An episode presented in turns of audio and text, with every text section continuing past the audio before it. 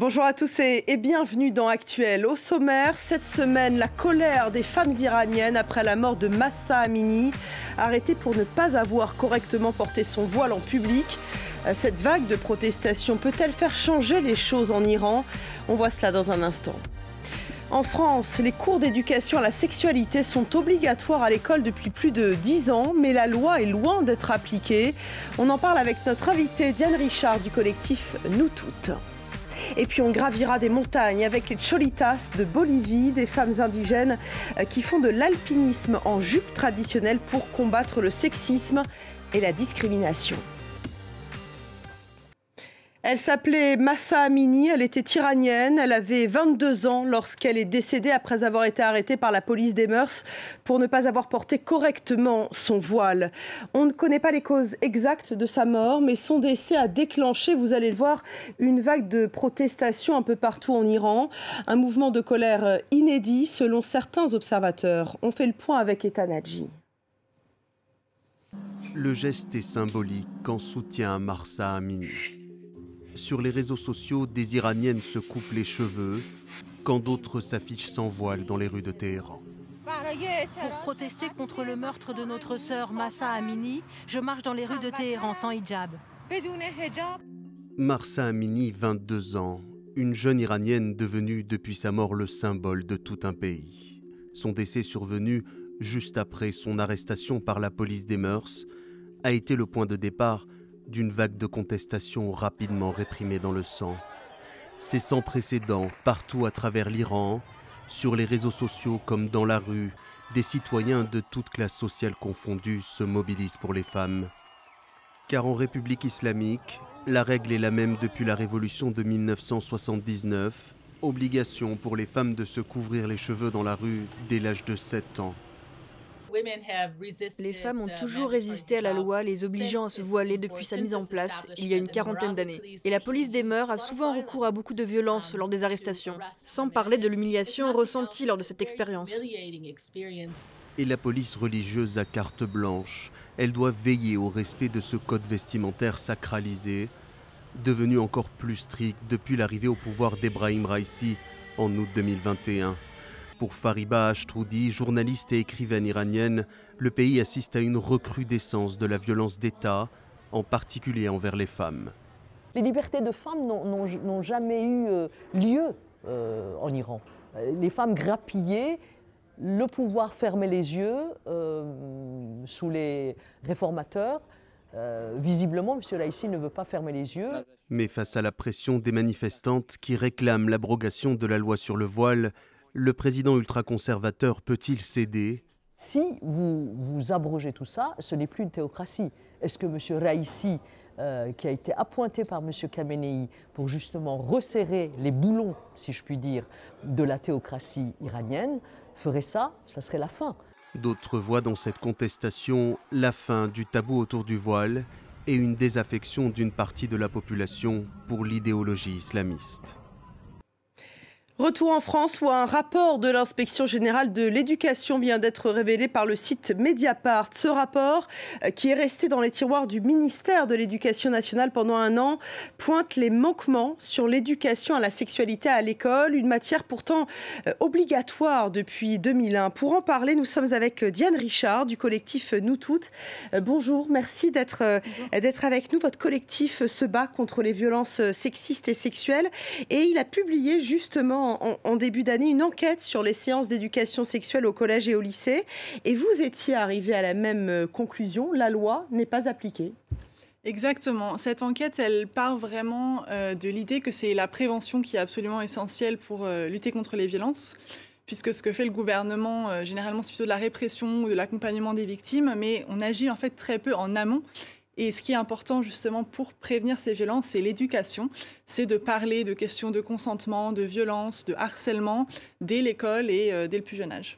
Euh, qu'est-ce que vous révéliez dans votre enquête euh, Moins de 20% généralement hein, des lycéens, des collégiens, des écoliers ont accès à ces cours d'éducation sexuelle finalement? Oui, tout à fait. Donc nous, on a fait notre enquête auprès des collèges et des lycées On a fait un sondage en ligne. En fait, on a posé plusieurs types de questions, à la fois sur le nombre de séances reçues et sur le contenu de ces séances, également sur l'impact ensuite de ces séances sur la, vie des étudiants et des étudiantes.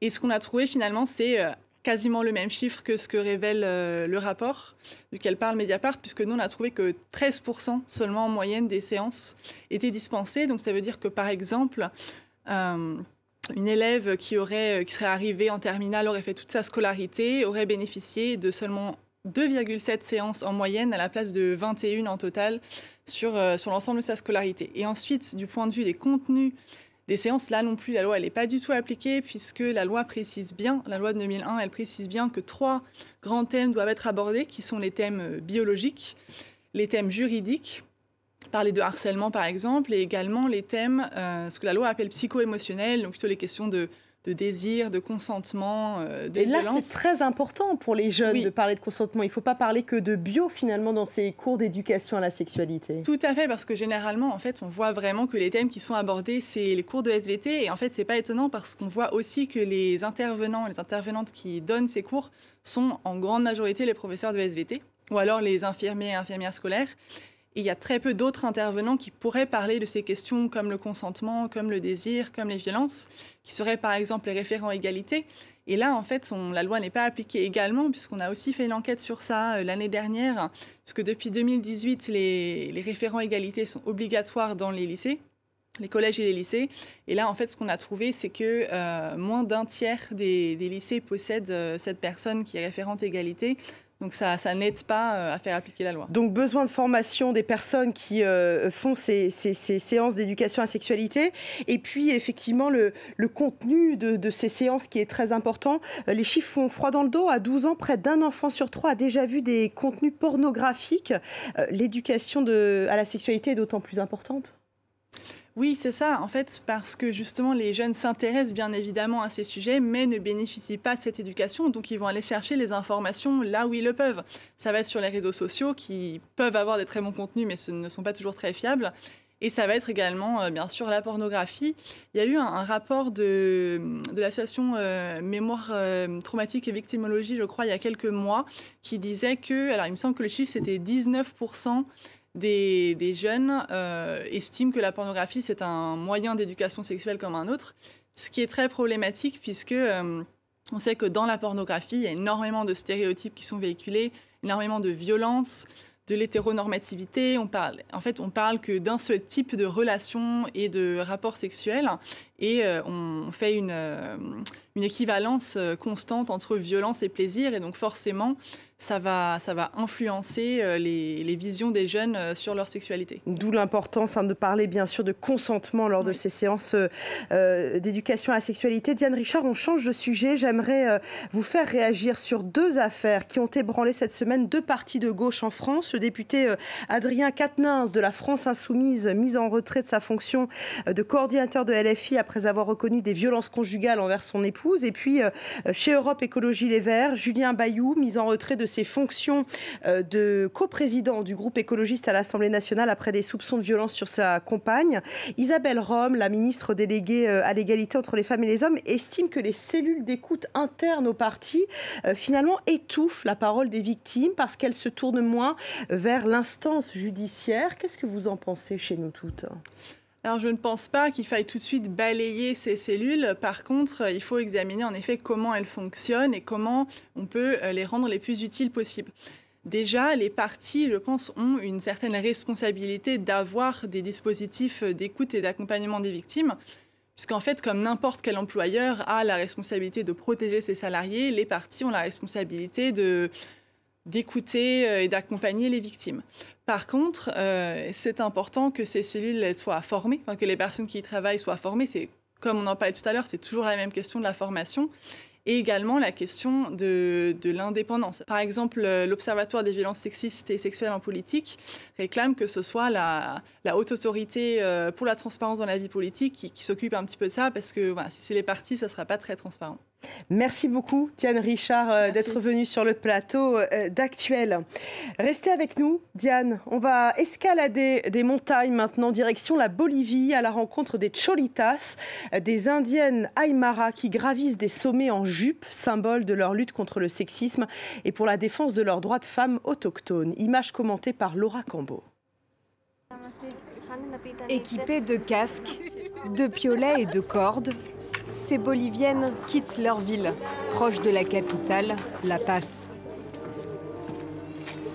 Rapidement, leur objectif apparaît imposant. La montagne Huayna Potosi, à plus de 6000 mètres d'altitude. Ces femmes, surnommées Cholitas, veulent la gravir en gardant leurs baluchons en tissu rayé et leurs jupes colorées. J'aime escalader les montagnes, j'aime la façon dont ma jupe voltige au sommet. C'est comme si j'étais au-dessus des nuages. Leur ascension en tenue traditionnelle de la culture aymara est un choix très politique. C'est leur façon de lutter contre le machisme. Alors rien n'arrête ces cholitas. Même en pleine nuit, elles s'accrochent et grimpent à l'aide de leur harnais. Récompense ultime, parvenir au sommet. C'est la seconde fois qu'elles réussissent cette escalade. En 2015, nous avions déjà grimpé la montagne Huayna Potosi, où nous sommes aujourd'hui, pour montrer que nous, les femmes, nous sommes fortes et courageuses, que nous pouvons y arriver, même avec nos jupes traditionnelles. Après cette première expédition, elles ont gravi une douzaine de sommets en Bolivie, au Pérou et en Argentine. En haut, elles organisent une partie de foot, autre symbole de lutte contre le sexisme. Il y a eu beaucoup de discrimination contre les femmes qui portent ces jupes. Il y a eu beaucoup de féminicides. Selon les organisations internationales, le taux de féminicide en Bolivie est le plus élevé d'Amérique du Sud. Alors ces cholitas veulent continuer à briser des barrières et pourquoi pas en gravissant l'Everest. Voilà, c'est la fin de ce numéro d'actuel. Merci à vous de votre fidélité et n'oubliez pas de nous suivre sur Instagram, Facebook et Twitter. À très vite sur France 24.